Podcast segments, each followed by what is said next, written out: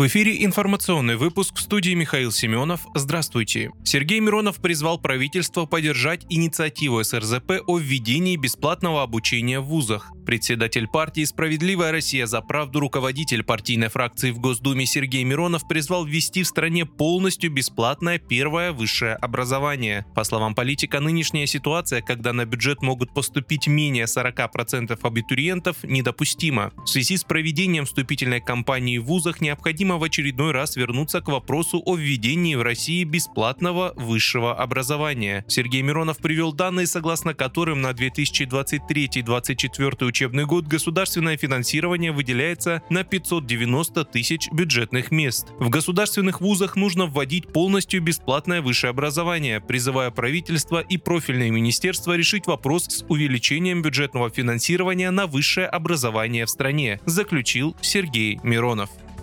Ослабление рубля не связано с желанием нарастить доходы бюджета, заявила глава Центробанка Эльвира Набиулина. Но регулятор будет учитывать эту ситуацию при принятии решения по ключевой ставке. Движение курса рубля определяется трендами в международной торговле, сообщила председатель Банка России Эльвира Набиулина, выступая на Международном финансовом конгрессе, организованном ЦБ. У ЦБ есть инструменты для сглаживания краткосрочных колебаний, но плавающий курс, цитата, это благо, которое позволяет внешние изменения, внешние внешние шоки легче абсорбировать экономики, подчеркнула глава Банка России. Попытки искусственно поддерживать курс заканчиваются периодами глубокой девальвации, добавила Набиулина.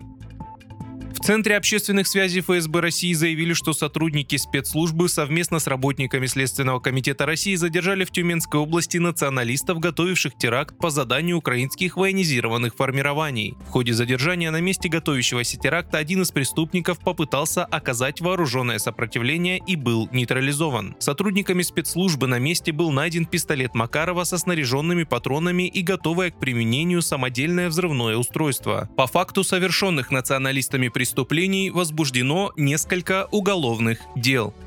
Российская компания «Заслон» разработала терминал «Сапфир» для широкополосного доступа в интернет посредством спутниковой связи. Терминал основан на плоской антенной решетке и работает с космическими аппаратами на геостационарной орбите. Разработка обладает высокой скоростью передачи данных, которая подходит для различных сложных приложений и повседневных задач на подвижных и стационарных объектах. «Сапфир» может быть установлен на автомобили, суда, поезда и обеспечивать связь в движении на скоростях до 300 км в час. Терминал Терминал имеет отечественное производство и разработку и может быть использован как для решения гражданских задач, так и для задач воздушно-космических войск России. Его вес может составлять от 40 до 70 кг в зависимости от модификации. Сапфир позволяет работать на всей территории России, включая Северный морской путь. Коммерческий директор компании «Заслон» Евгений Григорьев отметил, что спутниковая связь на подвижных и стационарных объектах является стратегически важной для страны с точки зрения информационной безопасности безопасности.